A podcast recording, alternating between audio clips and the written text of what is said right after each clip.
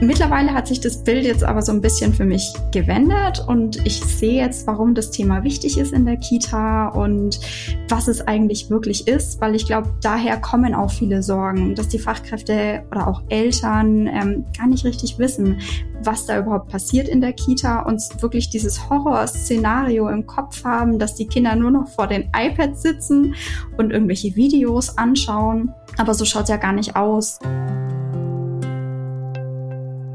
Der Kita-Podcast von Lea Wedewart.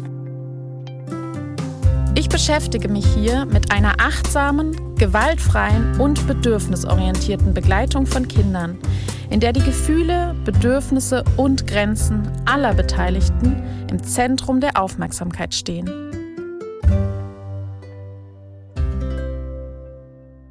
Einen wunderschönen guten Morgen oder guten Mittag oder guten Abend, je nachdem, wann ihr mir zuhört. Ich bin Lea Wedewart. Hier dreht sich alles um eine achtsame, bedürfnisorientierte und gewaltbewusste Begleitung von Kindern in der außerfamiliären Betreuung. Ich freue mich, dass ihr zuhört.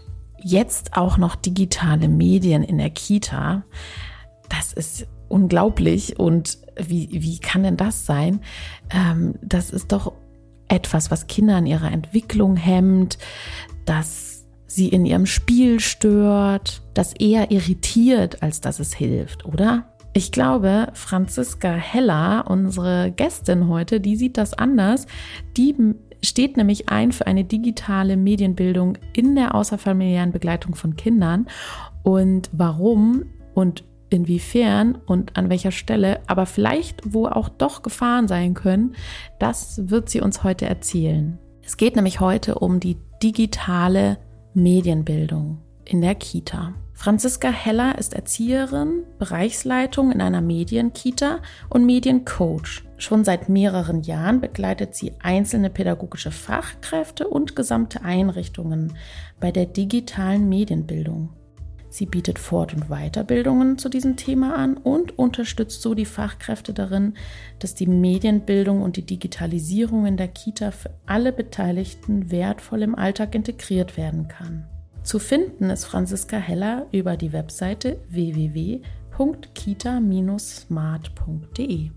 Ja, und was eine smarte Kita ausmacht, darüber wollen wir jetzt sprechen. Ich begrüße ganz herzlich Franziska Heller. Hallo, liebe Franziska, willkommen im Podcast. Hallo, ich freue mich riesig, heute dabei sein zu dürfen, liebe Lea. Ja, ich freue mich auch. Es geht heute um das Thema digitale Medienbildung in der außerfamiliären Begleitung von Kindern. Und ich weiß äh, aus eigener Erfahrung, dass es da echt viel Skepsis gibt und echt viele Ängste und ganz schön viele Sorgen, warum denn jetzt auch noch digitale Medien in der Kita. Die sollten doch da einfach spielen, oder? was, was denkst du dazu? Ja, also ich muss ehrlich sagen, als ich am Anfang war und mich mit angefangen habe, mich mit diesem Thema auseinanderzusetzen, ging es mir auch so ein bisschen so. Also ich hatte auch viele Sorgen. Ich hatte auch ähm, Angst, ja, was passiert jetzt in der Kita? Können die jetzt nicht mehr normal spielen? Können die nicht mehr draußen matschen und planschen, sondern sitzen die jetzt vor den Geräten und schauen irgendwelche Filme an?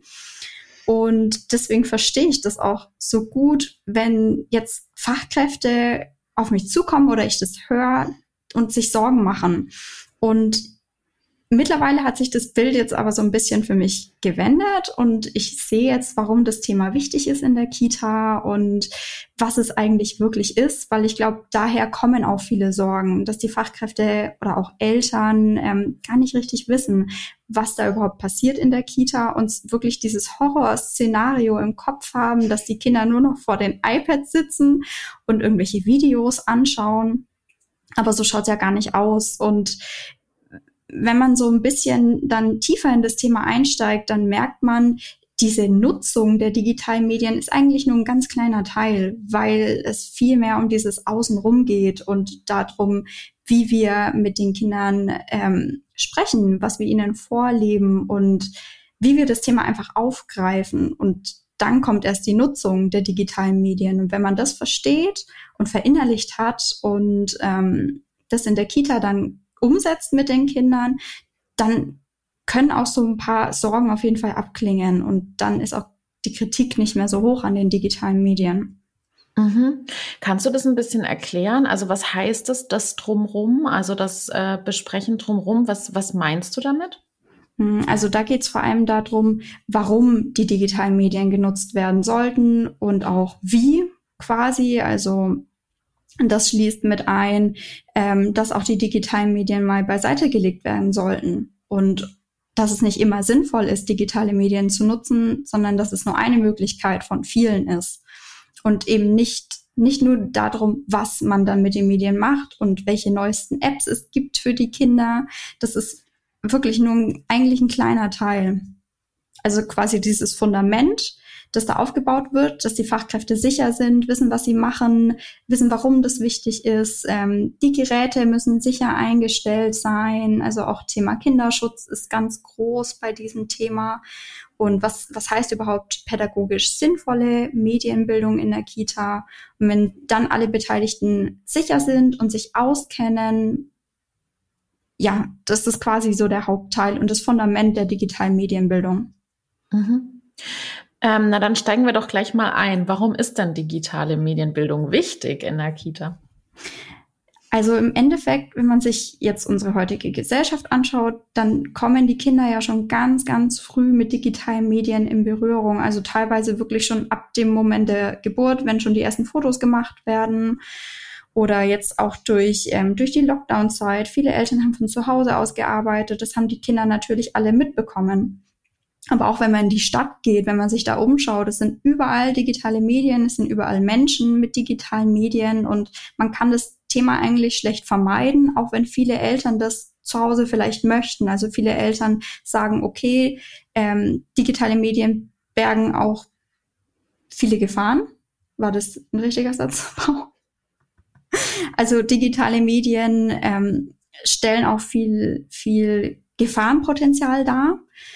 Und deswegen vermeiden wir das zu Hause. Deswegen brauchen die Kinder da keinen Kontakt, was natürlich auch irgendwo seine Daseinsberechtigung hat. Verstehe ich auch. Aber ganz so einfach ist es eben nicht, weil das ist auch digitale Medienbildung. Also auch wenn das Thema vermieden wird und die Kinder davon ferngehalten werden, wird den Kindern was dabei vermittelt. Und mh, mm, teilweise bekommen die Kinder auch nur einen ganz einseitigen Zugang zu den digitalen Medien zu Hause. Also wenn die Medien genutzt werden, dann ist es oft nur ein, ein ganz einseitiger Zugang und meistens in Form von reinem Konsum. Und wir in der Kita können die Kinder dann aber professionell begleiten. Also das heißt, wir können sie schützen, wir können ihnen einen viel vielseitigeren Zugang zu den digitalen Medien ähm, geben und aber auch die Chancen und Risiken mit ihnen zusammen anschauen und ja, ihnen dann Kompetenzen an die Hand geben und Werkzeuge und Werte, die ihnen dann einfach helfen, sich in der digitalen Welt zurechtzufinden. Und das heißt eben nicht, dass sie wissen, wie dann ein iPad bedient wird, sondern wann es sinnvoll ist, ein iPad zu bedienen und wann es sinnvoll ist, was anderes, ein, ein Buch zum Beispiel zu nutzen oder ein Lexikon oder andere Personen zu fragen. Ja, also äh, ich kenne das noch von mir zu Hause. Da waren so digitale Medien, das war ja erst der Anfang. Äh, ich meine, ich bin jetzt 36, aber ähm, da war das ja, hat es erst so angefangen. Ähm, da war das bei uns ein totales Tabuthema. Ähm, ich komme auch so aus der ähm, Waldorf-Szene, ne? Und Waldorf, da ist das ja ganz stark verpönt. Und bei mir, was wozu das bei mir geführt hat, ist, dass es mit ganz viel Scham verknüpft ist, wenn ich dann Medien nutze, ne? wenn ich dann zu lang also da ist ja schon eine Wertung drin, zu lang mhm. vor dem Fernseher sitze oder zu lang irgendwie äh, Medien ko konsumiere, merke ich da wieder schon so ein Schuldgefühl oder so eine Scham eigentlich sogar da bei mir einsetzt. Ne? Also das heißt, äh, davor zu schützen bedeutet nicht immer, dass es äh, einem Kind dann gut tut. Ne? Und ähm, wenn ich wenn ich tabuisiere, wenn ich davon fernhalte, ist es ja eher so, dass ich nicht lerne, damit umzugehen, ne? dass ich nicht lerne, zum Beispiel auch ähm, diesen Stopp zu finden, dieses Stopp zu finden und dieses ähm, wann höre ich auf, wie kann ich aufhören, äh, zum Beispiel, ne?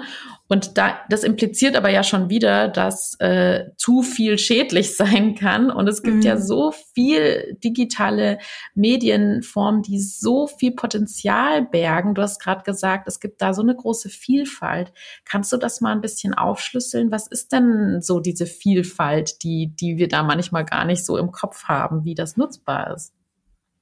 Also es gibt so ganz viele verschiedene ja, Möglichkeiten, digitale Medien zu nutzen, sei es zur sozialen Interaktion. Also wenn wir jetzt zum Beispiel telefonieren, das ist eine soziale Interaktion, bei der digitale Medien genutzt werden oder ein Chat oder E-Mail oder sowas. Dann gibt es natürlich den reinen Konsum, wie es oft einfach gang und gäbe ist. Das ist meistens das erste, womit digitale Medien verknüpft werden, mit dem Konsum, Fernsehschauen, Streaming, Musik hören gehört auch irgendwo zu, mhm. Zu Konsum, aber ist natürlich wieder eine andere Form, da muss man auch differenzieren. Dann ähm, gibt es natürlich was, was, worauf wir uns in der Kita vor allem konzentrieren, dass die digitalen Medien zum Produzieren genutzt werden, also zum Kreativsein, zum wirklich aktiv nutzen, zum Gestalten, zum gemeinsamen Gestalten. Ist auch ein ganz wichtiges Stichwort bei der digitalen Medienbildung in der Kita. Ja. Hast du da ein Beispiel? Was, was ist da so ein gemeinsames Gestalten mit digitalen Medien?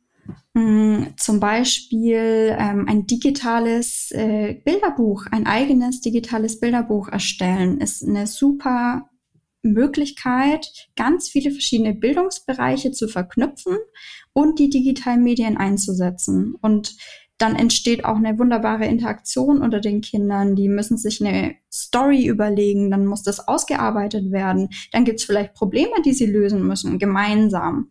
Und dann entsteht ein, ein schönes Werk am Ende. Dann gibt's noch die Möglichkeiten, die es analog gar nicht gibt, dass man zum Beispiel noch Soundeffekte hinzufügt zu dem Buch. Also so ein interaktives Buch auch dann gestaltet. Und wenn das dann fertig ist, kann das natürlich mit den Familien geteilt werden. Die Kinder sind total stolz darauf, sowas Tolles geschaffen zu haben. Und ja, dann kann das Buch auch wieder weiter sprachanregend eingesetzt werden. Also es nimmt kein Ende nur mit dieser einen mit diesem einen Einsatz der digitalen Medien. Das ist auch so wichtig, dass eben bei der digitalen Medienbildung nicht gezielt Angebote gemacht werden mit den Medien, sondern dass das Thema einfach in die Bildungsarbeit integriert wird, wo es passend ist. Es gibt natürlich auch Fälle, da passt einfach nicht und es ist ja auch wichtig und in Ordnung, auch den Kindern das zu vermitteln. Aber wenn es passt, dann ist es eine tolle Möglichkeit, ja, das einfach in den Alltag zu integrieren und ja, den, den Kindern mehrere Möglichkeiten zu zeigen, wie sie die neuen Medien, aber auch die alten Medien nutzen können. Also die lernmethodische Kompetenz wird dadurch auch zum Beispiel total gefördert. Ja.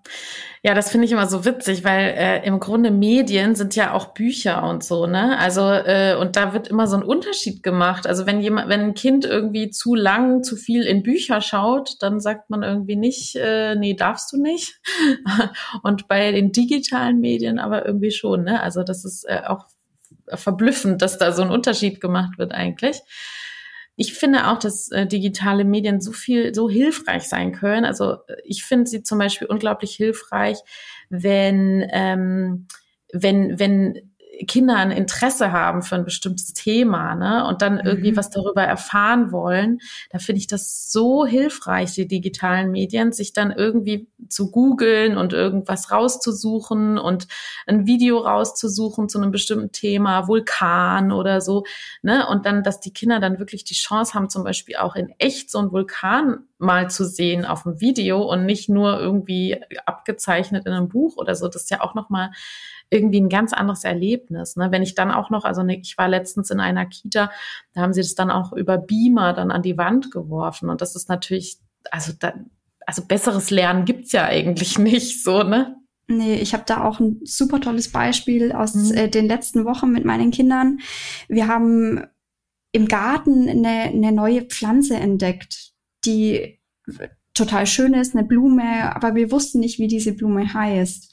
Und dann haben wir gemeinsam überlegt, ja, wie können wir jetzt rausfinden, wie diese Blume heißt? Und dann, also ich habe die Frage einfach mal in den Raum geworfen und dann kam von den Kindern, ähm, also einmal, wir können im Internet schauen, haben wir dann auch gemacht. Wir haben eine kindersichere Suchmaschine benutzt, weil Google kann natürlich auch wieder Gefahren bergen und da gibt's wirklich ganz tolle Möglichkeiten für Suchmaschinen oder halt sichere Apps, die man dann in der Kita nutzen kann.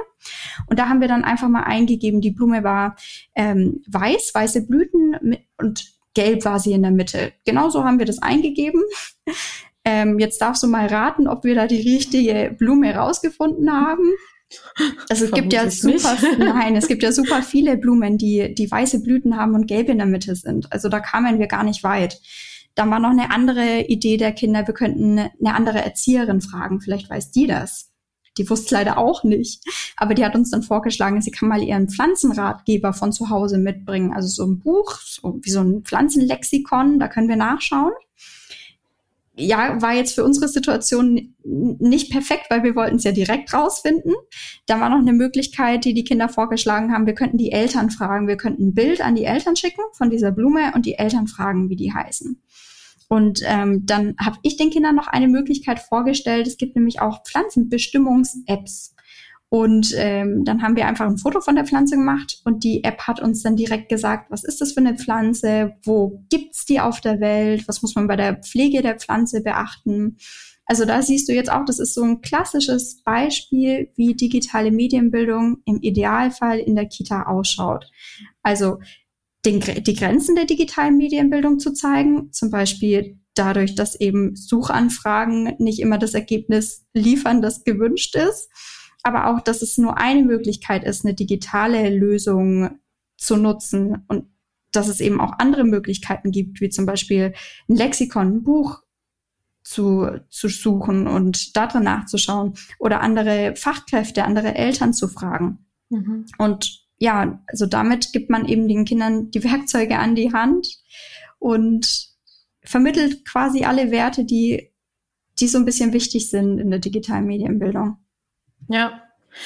Ja, total schön. Also ich denke auch gerade dran, dass ähm, man könnte ja sogar, wenn Kinder in der Vorschule sind und schon so anfangen zu schreiben oder so, dann könnten die ja sogar, könnte man sie ja das sogar auch eintippen lassen oder so. Ne? Also ich finde, darüber können auch Kinder unglaublich gut schreiben und lesen lernen. Ne? Also das ist natürlich dann erst gegen Ende der Kita-Zeit relevant. Trotzdem kann man ja fragen, oh, mit welchen Buchstaben fängt denn das Wort Blume an oder so. Ne? Also äh, mhm. eigentlich kann man total schön in die Interaktion gehen und alle, also das hast du ja auch schon gesagt, gesagt, viele Lernbereiche eigentlich damit automatisch abdecken, ohne dass man es forciert. So, ne?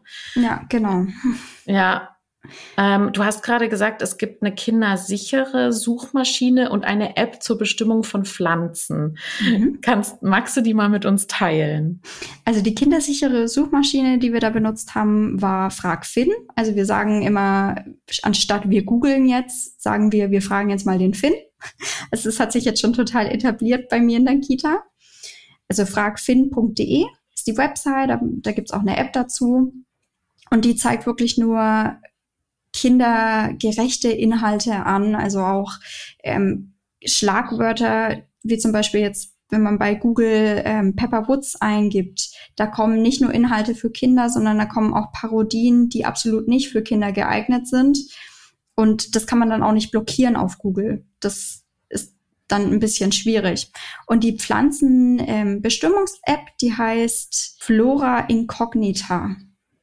Mhm. Mhm. Das ist ähm, eine, eine wirklich tolle App, die auch datenschutzkonform ist, deren Server in Deutschland ist, die mhm. kaum Daten abgreift, was natürlich auch wieder ein Thema ist bei digitalen Medien, Datenschutz, Kinderschutz. Mhm. Und die ist wirklich super ähm, für die Kita geeignet. Mhm. Wo wir gerade schon mal bei Apps sind, magst du noch so ein paar andere Apps nennen, die du so total liebst, also die, die du echt äh, von Herzen empfehlen kannst? Also eine andere tolle App, ich habe es gerade schon erwähnt, mit dem Bilderbuch gestalten, die heißt Book Creator, die App. Die gibt's auch für Android und für iOS und mit der kann man eben eigene Bilderbücher gestalten. Und das Tolle bei dieser App ist, wenn sie im Flugmodus genutzt wird, also es ist wichtig, dass der Flugmodus an ist, wenn man sie nutzt, dann ist sie auch datenschutzkonform. Und dann kann man sogar Portfolios über diese App gestalten. Also auch ähm, eine riesen Arbeitserleichterung für die Pädagogen, wenn sie die nicht mehr am Computer schreiben müssen. Mhm und das ist ja auch das Schöne an der Digitalisierung oder der Medienbildung in der Kita. Die schließt gar nicht mal unbedingt nur die Bildungsarbeit mit den Kindern ein. Denn wenn man das ganze Thema umfassend angreift oder angeht, dann sollten am Ende eigentlich alle Beteiligten davon profitieren. Also die Eltern, die Pädagogen an sich, die Kommunikation, die Arbeitsorganisation für alle Beteiligten und natürlich auch die Arbeit mit den Kindern. Mhm. Und eine weitere super tolle App, die auch wieder zum Thema Arbeitsorganisation passt, ist ähm, eine Kalender-App, die heißt kalender.digital. Also es ist auch ähm, eine Website und eine App, auch wieder eine deutsche App, die DSGVO-konform ist und die quasi einfach als digitaler Kalender fürs Team fungiert. Also man kann da Termine eintragen, mit verschiedenen Farben hinterlegen und so haben eben alle Teammitglieder Zugang immer und überall, wenn sie das möchten. Und es ist einfach quasi transparent für alle Beteiligten. Welche Termine gibt es? Jeder hat einen Überblick, jeder kann reinschauen. Also das ist auch eine super tolle App, die wir nutzen. Und die ich auch ganz kräftig immer weiterempfehle. Okay, ja, das ist hilfreich mit den ähm, Portfolios, die digital funktionieren. Ähm, jetzt haben wir ja ähm, ordentlich Werbung gemacht für die digitalen Medien und auch festgestellt, dass eigentlich ähm, die Medienbildung sogar Interaktionsqualität verbessern kann, ne? dass wir wirklich ähm, dass wir wirklich Beziehung stärken können, dass wir, wenn wir mit den Kindern da in den Austausch gehen und wirklich ihre Interessen aufgreifen und dafür die digitalen Medien nutzen. Und meine Erfahrung ist auch, dass bei, dass bei digitalen Medien viele Kinder viel engagierter sind als äh, bei, ich sag jetzt mal, klassischen Büchern. Das kennen sie halt schon alles, ne? So. Äh, also ist meine Erfahrung zumindest. Mhm. Ähm, was, also du hattest es jetzt schon so an manchen Stellen angesprochen, wir wollen es trotzdem ähm, anschauen. Gibt es denn auch Gefährdungen? Also an welcher Stelle sollten pädagogische Fachkräfte genau hinschauen und nochmal ähm, hinterfragen?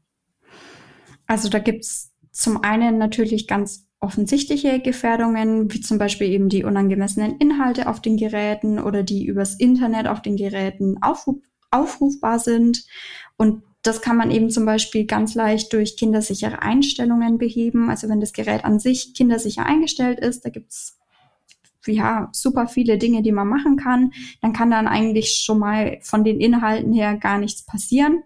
Aber was auch natürlich noch ein Thema ist, ist Thema Datenschutz. Also gerade wenn man, wenn man die digitalen Medien gemeinsam mit den Kindern nutzen möchte, muss man da wirklich sensibel sein und bei der Auswahl von den Tools und von den Apps einfach darauf achten, ähm, welche Daten werden abgegriffen, ist die App ähm, DSGVO-konform. Das ist immer ganz wichtig, dass der Server in Deutschland oder in Europa steht und dass man Einverständnisse von den Eltern hat, ist natürlich auch ähm, wichtig aber es, ste es entstehen auch ganz leicht Gefährdungen für die Kinder, wenn die Kinder die Geräte gar nicht unbedingt benutzen, sondern wenn das die Pädagogen tun. Also ich habe da eine Beispielsituation, ähm, ein Kind kommt zu einer Fachkraft und benötigt Hilfe oder hat einfach nur eine Frage und die Fachkraft ist nebenbei am iPad und schreibt da irgendwas oder recherchiert oder plant den Tag oder ist in einer Kita-App unterwegs und antwortet den Kindern so nebenbei, schaut das Kind gar nicht an und sagt, warte, ich muss das noch schnell fertig machen. Und ja, was, was wird dem Kind dann dadurch wohl vermittelt?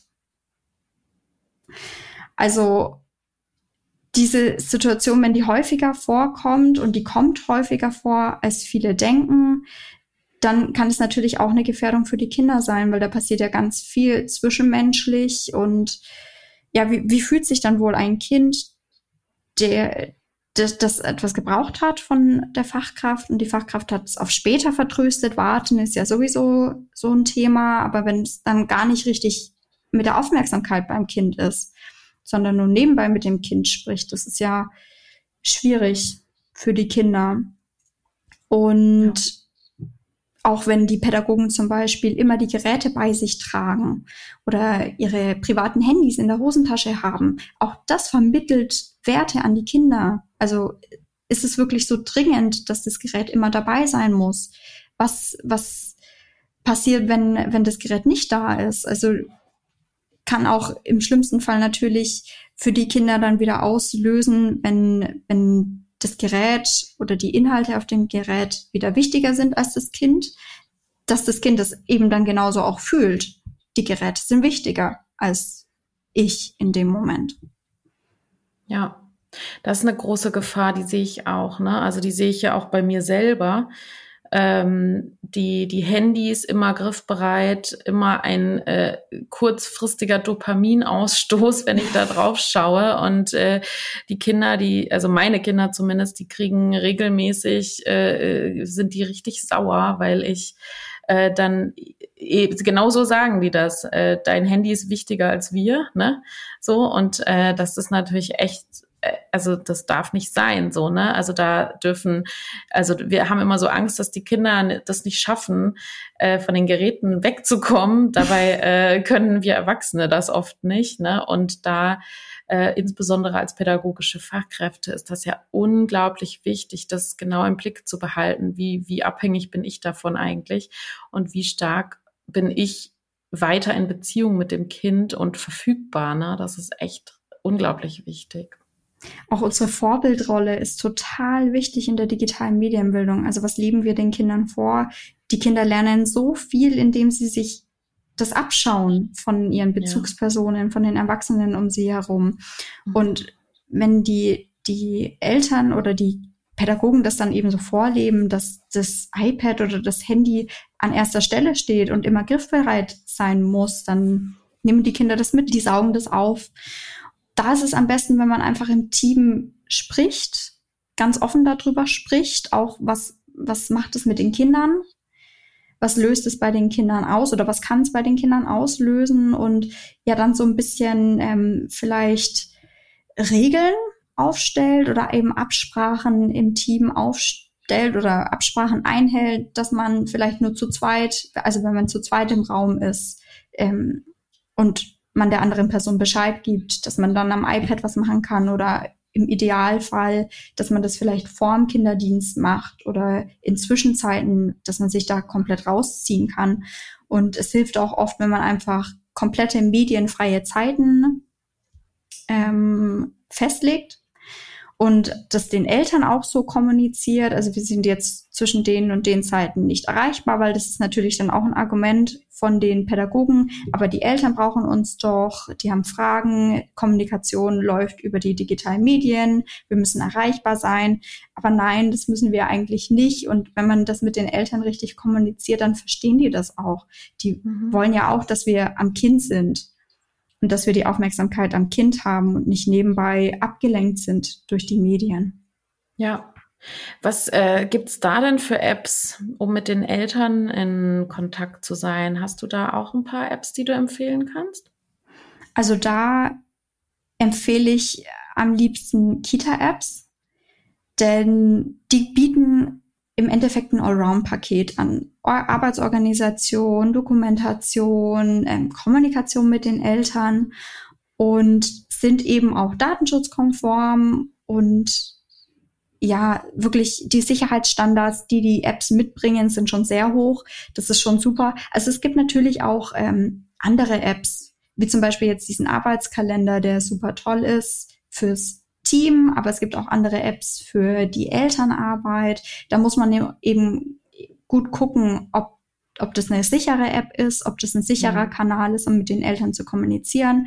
Aber da muss man individuell, aber da muss man individuell schauen. Also es gibt ja große Einrichtungen und kleine Einrichtungen und jede Einrichtung ist individuell und so kann auch jeder Kommunikationsweg und Kommunikationskanal individuell gelegt werden. Also es kommt wirklich ganz darauf an, wie die Einrichtung arbeitet, was ihre mhm. Ziele sind. Und dann gibt es sowohl Kita-Apps als auch kostenlose und ähm, unabhängige andere Alternativen. Mhm. Ja, ich habe ja auch ein paar ähm, Menschen aus der Community äh, oder ich habe die Community gefragt, was die noch für Fragen haben zum Thema digitale Medien. Und da ähm, hat eine Followerin gefragt, wie kann ich denn ältere Kolleginnen mit dem Thema der digitalen Bildung vertraut machen? Also was, was könnten so die ersten Schritte sein, mit denen ich, ja, wie, wie, wie ich Kolleginnen überzeugen kann, die das vielleicht nicht so toll finden, dass die digitalen Medien in die Kita kommen sollen? Also es gibt glaube ich, wirklich in jeder Einrichtung so ein, zwei Kollegen, die da kritisch dem Thema gegenüberstehen es können ältere Kollegen sein, es können aber auch jüngere Kollegen sein. Ist im Endeffekt ganz unabhängig ähm, davon. Deswegen würde ich mich jetzt gar nicht so auf die Kollegen, auf die älteren Kollegen einlassen, sondern das Thema einfach mal so ein bisschen allgemein anschneiden. Und im Endeffekt ist es ja auch gut, dass es immer kritische Stimmen auch gibt im Team, denn dann kommt man wieder in eine Diskussion, dann kommt man wieder in eine Reflexion. Und diese Kollegen haben vielleicht nicht ihre Stärke im digitalen Bereich, aber die haben ihre Stärke in einem anderen Bereich. Und das ist wunderbar. Es muss nicht jeder alles können. Also es gebe ich immer den Teams ganz klar mit. Es müssen nicht alle Kollegen das Gleiche machen und die gleiche Medienbildung mit den Kindern praktizieren. Das macht da auch gar keinen Sinn, weil die, die Bedürfnisse und auch die ähm, Fähigkeiten der Kollegen einfach in einem anderen Bereich liegen. Und trotzdem gibt es natürlich immer mal wieder Schnittpunkte, gerade wenn es zum Beispiel zum Thema Kita-Apps geht oder digitale Zeiterfassung oder sowas, das dann alle Kollegen machen sollten, ja, dann macht es Sinn, sich nochmal ganz gezielt mit den Kollegen, die kritisch denken, sich auseinanderzusetzen, zu reflektieren, woran liegt es überhaupt? Wo kommt diese Kritik her, wenn wenn alle Teammitglieder verstehen, warum die digitale Medienbildung wichtig ist und sich sicher sind in diesem Thema und diese, dieses Fundament, von dem ich vorhin gesprochen habe, haben, dann ist die Kritik auch schon viel abgeschwächter. Also dann ist die Kritik gar nicht mehr so vorhanden. Und trotzdem gibt es ja noch Kollegen, die sich einfach mit der Technik schwer tun. Also wenn dieses Kritikthema so ein bisschen aus dem Weg geräumt ist und dieses Technikthema noch vorhanden ist, dann muss man sich einfach Zeit nehmen, ganz viel Geduld haben, einfache Schritte gehen und am besten ja den, den Kollegen nicht zu viel zumuten, sondern wirklich eins nach dem anderen und immer, immer das Gleiche machen. Also was, was man wiederholt, das festigt sich dann und ja, darauf kann dann aufgebaut werden. Also man muss da nicht seine volle Energie reinstecken und alle mitnehmen. Es ist wichtig, dass die Leute verstehen, warum das in der Kita gemacht wird und auch irgendwo dahinter stehen. Aber sie müssen nicht alles digital machen. Ja, wahrscheinlich wirklich so die Ängste anschauen, vor was haben die Kolleginnen Angst. Genau. Ähm, und wahrscheinlich auch oft so ein, vielleicht so ein Überforderungsgefühl, ne, dass äh, die Technik eben äh, zu, einer, zu einem Überforderungsgefühl führt ähm, und da Schritt für Schritt wirklich dann mitnehmen und auch sagen, genau, dass, dass sie das gar nicht machen müssen, ne? wenn sie, wenn sie da gar nicht so dazu motiviert sind. Genau, solange so eine Einigkeit darüber herrscht, dass es sinnvoll ist, ähm, ist das, ist ja schon viel gewonnen.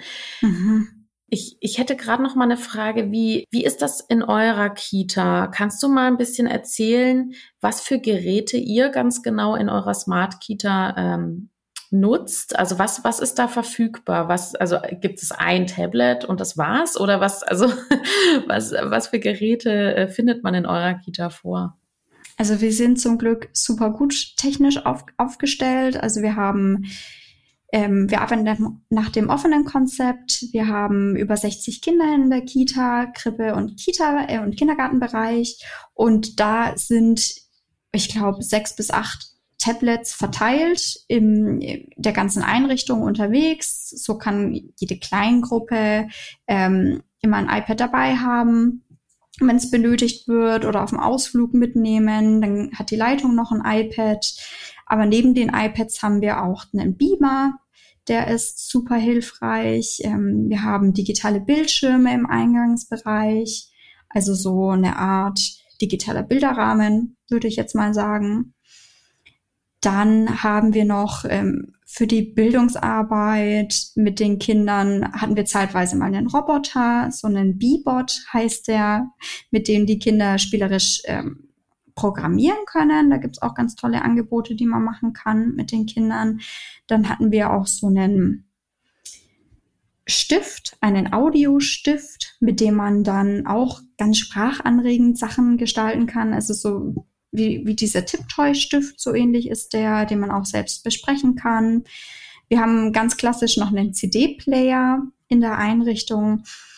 Ja, also im Endeffekt haben wir wirklich ganz viel, was die Technik angeht, aber das ist gar nicht das ausschlaggebende Kriterium, dass man mit dem Thema in der Kita anfängt, weil man kann super toll auch ohne technische Ausstattung mit dem Thema starten und das Thema mit den Kindern bearbeiten oder auch im Team und mit den Eltern bearbeiten. Dafür ist nicht, nicht eine super technische Ausstattung notwendig. Die ist hilfreich natürlich. Also wenn man starten möchte, dann empfehle ich iPads. Eins auf jeden Fall mal, ähm, mit dem man starten kann.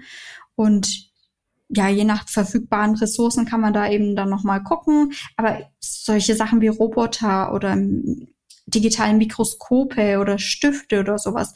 Das sind zusätzliche optionale Tools immer. Also die sind nicht notwendig, damit das Thema in der Kita stattfinden kann. Und das sind Spielereien. Also das ist wirklich keine Grundvoraussetzung und kann sich irgendwann in Zukunft, wenn man das Thema schon etabliert hat und integriert hat in den, in den Kita-Alltag, dann kann man sich, sich das nochmal anschauen, ob man da nicht nochmal was dazu holen möchte. Ja, ich glaube auch Tablets sind auf jeden Fall sehr sinnvoll, ne? weil mit den Suchmaschinen und so, die, die im Bildungsalltag einfach, glaube ich, sehr hilfreich sein können. Ne? Ja, aber allein auch die Kamerafunktion zum Beispiel, die wird total mhm. unterschätzt bei der Bildungsarbeit. Da reicht auch eine normale Digitalkamera, mhm. aber bei den iPads ist natürlich ein großer Bildschirm. Die Kinder können das viel besser sehen, können dann nochmal einfacher damit umgehen.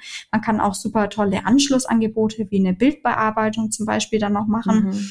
Und allein das reicht schon, also um mhm. ganz viele super tolle Sachen machen zu können. Ja, das stimmt. Das äh, sehe ich auch immer wieder bei Kindern, wie viel Freude die dabei haben, so Fotos auch zu, so zu umzugestalten und so, ne? Also ja. dann noch zu bemalen oder so. Ja. Ja, und dann kommen die ja auch miteinander ins Gespräch wieder, die Kinder und so, ne? Also das hat äh, echt viele anregende Momente, glaube ich. Absolut, ja. Ja, ähm, es sind ja nicht nur äh, pädagogische Fachkräfte, die da manchmal auf der Bremse stehen, sondern auch manchmal Eltern, ne, die da kritisch sein können. Das hatten wir auch schon zu Anfang. Wie, äh, das hat auch eine Followerin gefragt, wie, wie kann man die Eltern mitnehmen? Also was habe ich da für Möglichkeiten oder welche Argumente nutze ich da? Oder gibt es da Tools? Äh, wie kann ich das an die Eltern transportieren, wenn ich jetzt äh, digitale Medien in der Kita etablieren möchte? Also hier ist auch wieder im Endeffekt wichtig, dass die Pädagogen und die Einrichtung an sich sicher sind, was das Thema angeht und sich sicher fühlen, ein Fundament haben und dann kann das auch an den Eltern, an die Eltern weitergegeben werden. Also was ich immer empfehle, ist ganz klar informieren, austauschen, einbeziehen, Bildungsarbeit transparent machen und ja wirklich direkt auf die Eltern zugehen, ihre Bedenken und ihre Ängste ernst nehmen, in, in eine Diskussion treten oder in den Austausch treten, ist, ist glaube ich, ein besseres Wort dafür.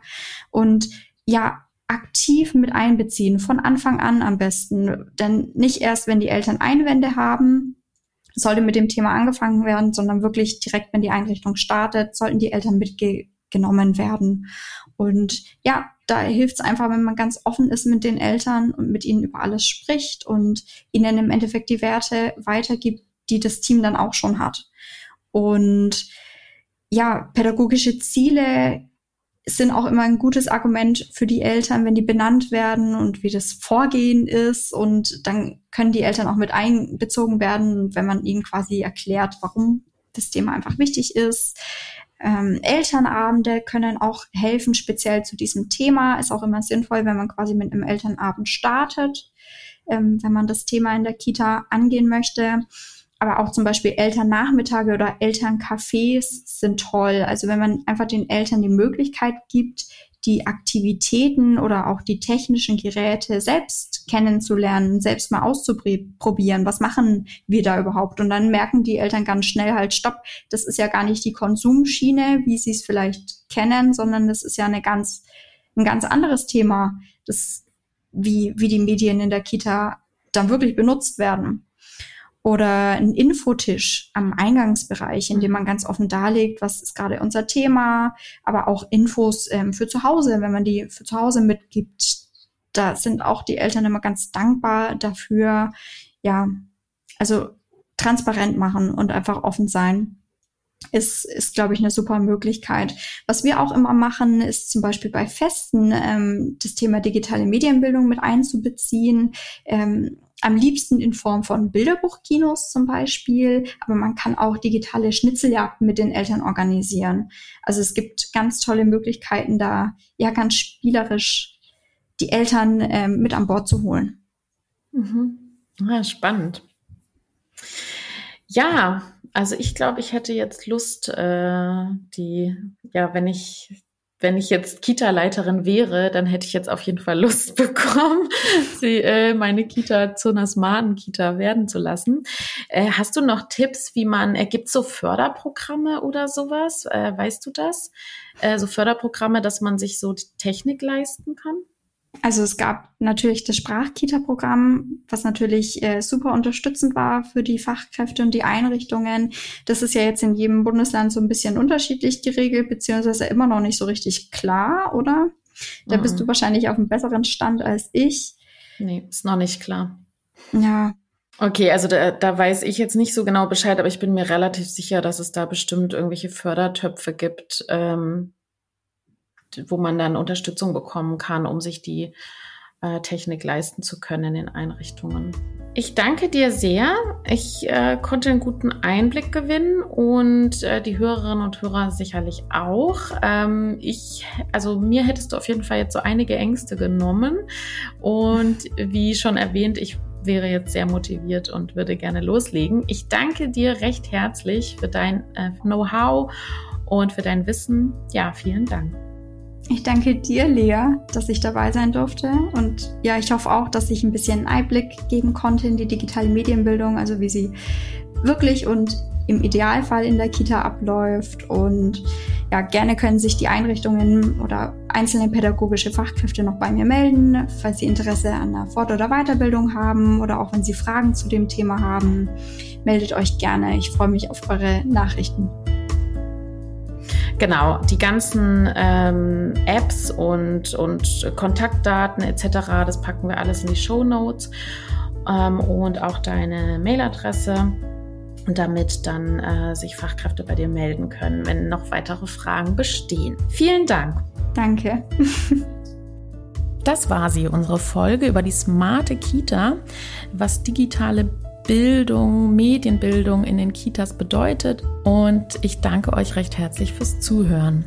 Wenn ihr Kontakt aufnehmen wollt mit Franziska Heller, dann über www.kita-smart.de oder über die Mailadresse franziska.kita-smart.de. Mich findet ihr wie immer über die Webseite www.bedürfnisorientierte-pädagogik.de mit UE und AE und alle Informationen über Webinare und Kurse findet ihr über die Seite der BO Akademie www.bo-akademie.de. Katrin und ich, wir sind dabei, ähm, jetzt ein neues Programm aufzustellen. Wir wissen, auf der Website ist immer noch das Programm von 2022 zu sehen. Wir haben es einfach in letzter Zeit nicht geschafft, das Programm zu erneuern und möchten das aber demnächst tun. Wenn euch die Folge gefallen hat oder der Podcast insgesamt euch gefällt, dann freue ich mich natürlich wie immer über Sterne, über Rezensionen oder ihr schickt einzelne Folgen an Menschen, die das Thema oder der ganze Podcast interessieren könnte. Ich freue mich natürlich, wenn der Podcast Reichweite bekommt, wenn immer mehr Menschen äh, erfahren, was es bedeutet, eine bedürfnisorientierte Begleitung von Kindern in der außerfamiliären Betreuung zu leben. Vielen Dank auch für eure vielen Nachrichten, die ihr mir schreibt. Ich bemühe mich wirklich, alle zu beantworten. Das schaffe ich nicht immer ganz, aber ich versuche es zumindest. Und ganz besonders freue ich mich, beziehungsweise erfüllt das mein Bedürfnis nach Wirksamkeit, wenn ich erfahre, dass euch der Podcast hilft, auch in der Weiterentwicklung im Team, dass ihr die Folgen im, in den Teambesprechungen nutzt, dass ihr über die Themen dann diskutiert, die ihr in den Folgen gehört habt, etc. Vielen, vielen Dank an dieser Stelle. Und nun wünsche ich euch eine schöne Zeit, schöne Sommerferien, genießt die Sommertage. Ich melde mich bald wieder. Macht's gut. Tschüss. BOP Bedürfnisorientierte Pädagogik.